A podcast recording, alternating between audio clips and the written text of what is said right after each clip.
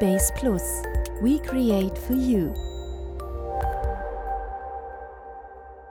Willkommen bei Base Plus, der Podcast für digitale Enthusiasten. Schön, dass ihr wieder dabei seid. Ich habe mir heute unseren Agenturleiter Marvin geschnappt, weil wir gerne über ein Thema in unserer Kategorie auf den Punkt gebracht sprechen wollen. Marvin, über was sprechen wir heute? Hi Laura, also wir sprechen heute über die Core Web Vitals von Google und ähm, ja, was das überhaupt ist, was das für Auswirkungen hat und was es damit auf sich hat. Ist das jetzt gerade ein sehr aktuelles Thema oder ist es etwas, das ähm, es schon länger gibt im Google-Universum? Tatsächlich gibt es das schon lange Zeit, aber es wird jetzt aktuell ähm, ja akut, weil Google angekündigt hat, dass die, die Core Web Vitals als Ranking-Faktor, ähm, ich glaube, es war erst der 1. Mai, jetzt irgendwo Mitte des Jahres aufnehmen möchten. Okay, dann ähm, gehen wir vielleicht schon mal noch mal ganz kurz einen Schritt zurück, bevor wir jetzt ins Detail gehen. Was darf man denn darunter überhaupt aktuell verstehen? Also im Grunde genommen sind die Core Web Vitals ähm, Signale, die Google ähm, benutzt, um die Nutzererfahrung einer Seite ähm, zu beziffern. Und ähm, anders gesagt, ähm, ja, über die, über die ähm, Kennzahlen, die diese User Experience deklarieren, kann dann der Seitenbetreiber die Webseite einstufen und bewerten und ähm, erkennt so für sich, ob die Usability oder die User Experience, wenn, wenn der Besucher auf die Webseite kommt, entsprechend gut ist oder schlecht ist. Welche Faktoren fallen darunter? Hm, grundsätzlich äh, teilt sich dieses, diese Core Web Vitals in, in drei Metriken auf. Ähm, zum einen, also abgekürzt LCP für Largest Contentful Paint. Das ist im Grunde genommen die Kennzahl, die die Dauer misst ähm, bei dem Ladevorgang einer Webseite, also wenn, wenn du auf die Webseite gehst, ähm, bis die Hauptinhalte geladen sind. Gibt es da eine Art Definition, was man sagen kann, was ist ein guter Wert, was wäre ein schlechter Wert? Ja, also Google setzt diese Werte selber. Das heißt, Google bestimmt, was gut oder schlecht ist. Die haben da entsprechende Erfahrungen. Ich glaube, aktuell sind es, meine ich, zweieinhalb Sekunden ähm, für die Suchmaschine, die als Idealwert angesehen wird. Okay. Welches Kriterium fließt noch mit ein? Dann gibt es noch den First Input Delay, kurz äh, abgekürzt mit FID. Und ähm, das misst im Grunde genommen die Zeit, die es braucht, ähm, damit der Benutzer mit der Webseite das erste Mal richtig interagieren kann. Vielleicht kennst du das ja selber, wenn du unterwegs bist, du äh, rufst deine Webseite auf und wenn sie lädt, entweder ist noch alles weiß oder äh, sie ist da, aber du kannst noch nirgendwo draufklicken, weil zum Beispiel das JavaScript noch nicht geladen ist.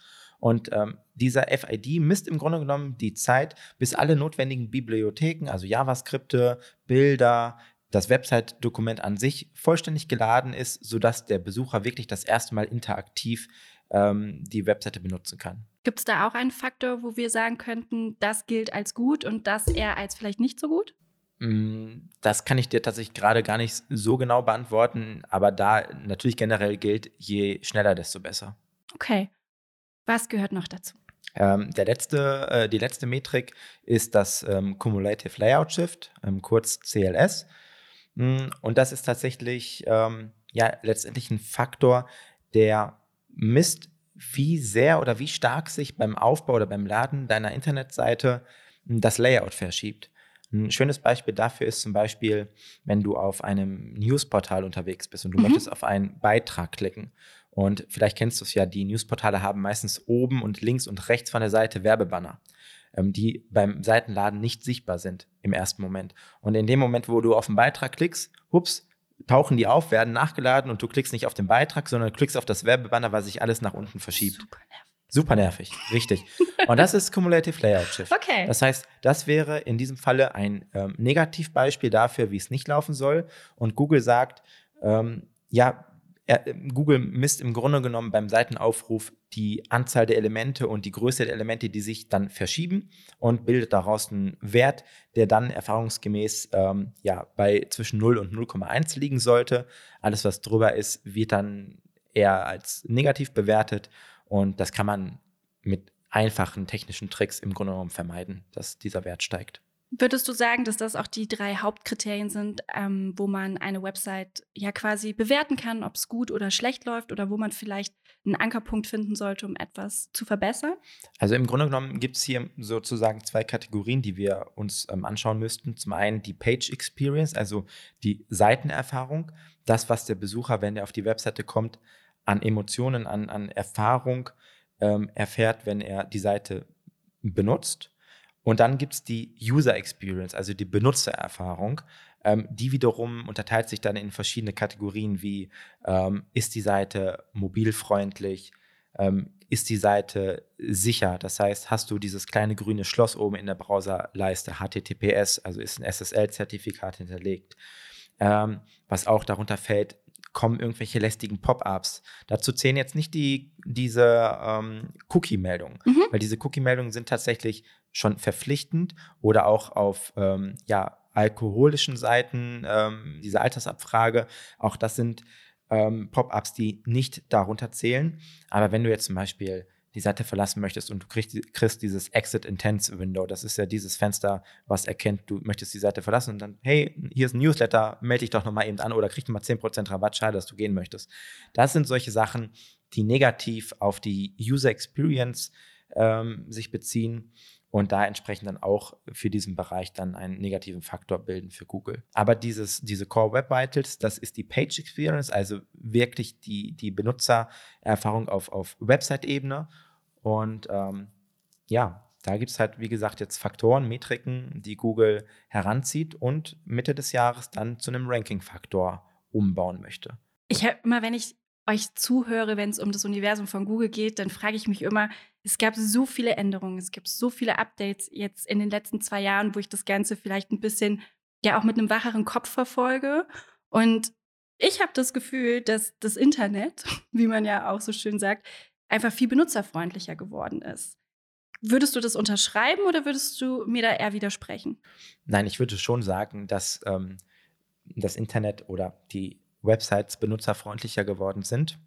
Einfach aus diesem Grunde, dass sehr viele Entwickler oder auch sehr viele Unternehmen darauf achten, dass sie gute Werte bei Google Insights zum Beispiel, das ist ein, ein Programm, mit dem man diese Core Web Vitals messen kann, ähm, dass einfach dort gute Werte hinterlegt sind. Denn letztendlich, ähm, das werden wir nachher auch noch feststellen, geht es nicht nur um Core Web Vitals, aber ähm, wie du selber auch von unserem vorherigen Podcast, letzte Folge, ich glaube Folge 4 war das, äh, kennengelernt hast, ähm, haben wir oder müssen wir darauf achten, dass die Ladezeit nicht zu lange ist. Du hast selber in der letzten Folge gesagt, ähm, dass es dich nervt, wenn du lange auf, auf eine Webseite warten musst, Absolut. bis sie geladen ist.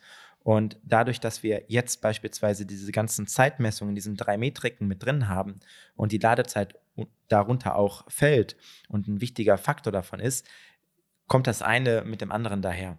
Und ähm, daher denke ich, oder mein, mein Gefühl sagt mir auch in der, in der täglichen ähm, Benutzung von Internetseiten, ähm, dass diese durchaus benutzerfreundlicher werden.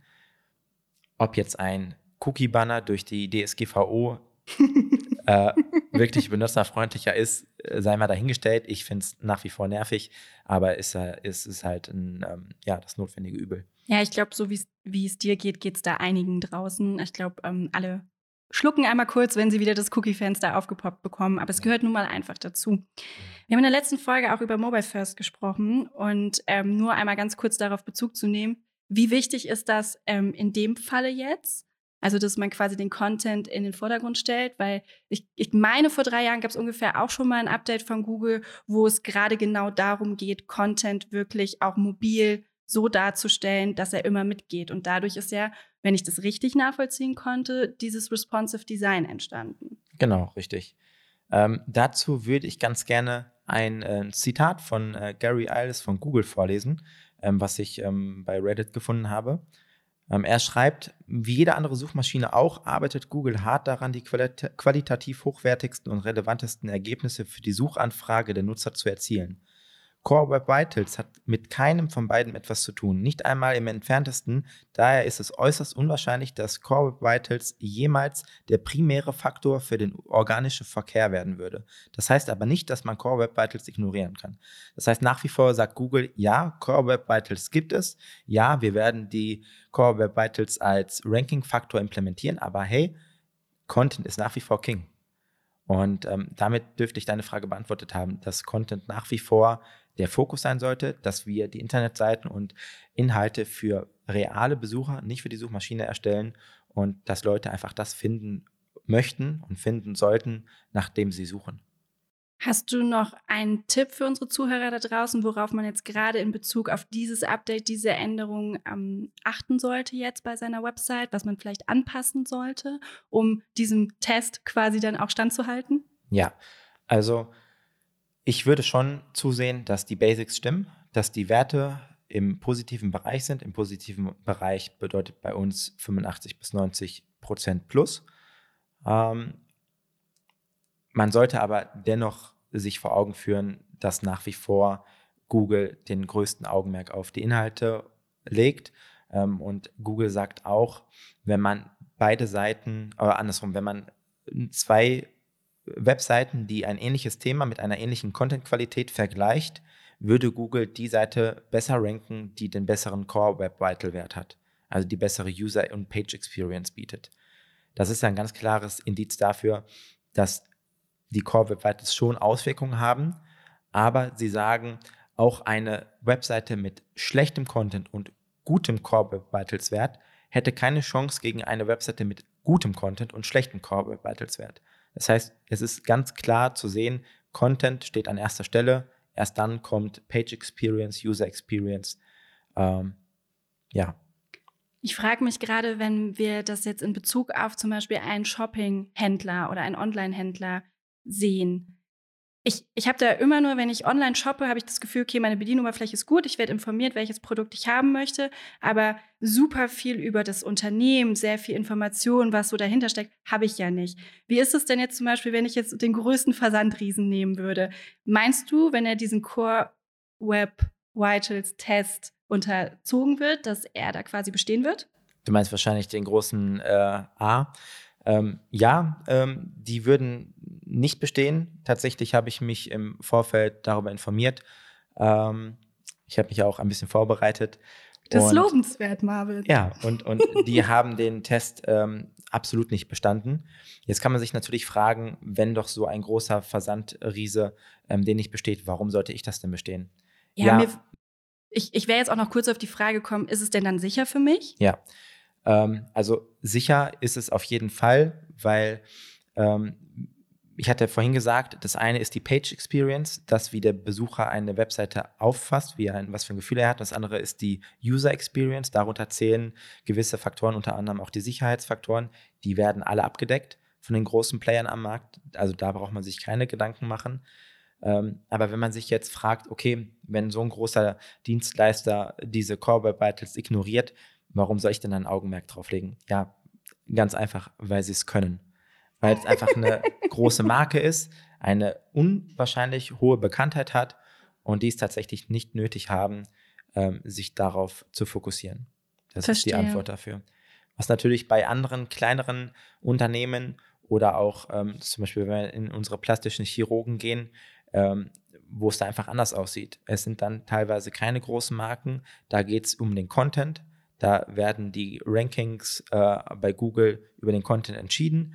Und wenn du dann dort zwei Kliniken hast, die beide vom Content äh, Score gleich gewertet sind, aber bei dem einen hast du bessere ähm, Page Experience Werte als beim anderen, dann ist das natürlich ein Punkt, der am Ende dann vielleicht für den einen oder anderen Lead mehr sorgen könnte. Bedeutet quasi, wenn ähm, meine Unternehmensseite für die Welt nicht bekannt ist, sollte ich versuchen, sowohl aus gutem Content als auch mit den Metaebenen zu arbeiten, um quasi auch organisch super aufgefunden zu werden von Google. Ja, also ich würde, oder ich für mich sage, ähm, es muss einfach alles stimmen ähm, den Anspruch, das ist der Anspruch, den ich persönlich an mich und auch an, an äh, unsere Kollegen hier habe.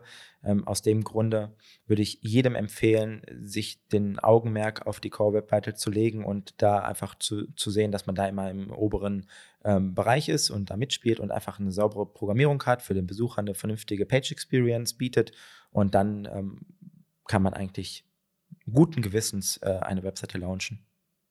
Danke dir, Marvin, dass wir das so kurz und knapp zusammenfassen konnten. Ich glaube, dass das einigen Zuhörern da draußen relativ viel helfen wird tatsächlich, weil dieses Thema schwirrt so ein bisschen im Universum rum und ich glaube, viele können es nicht ganz greifen oder wissen nicht so genau, wie sie damit umgehen sollen. Deswegen danke, dass wir ins Gespräch gehen konnten und ich hoffe, ihr habt etwas daraus mitgenommen. Das war ein Podcast der Base Plus Digital Media GmbH. Ihr habt Fragen oder Anregungen? Dann meldet euch gerne bei uns. Egal ob via Telefon, E-Mail, Social Media oder Postkarte. Wir freuen uns von euch zu hören oder zu lesen. Base Plus. We create for you.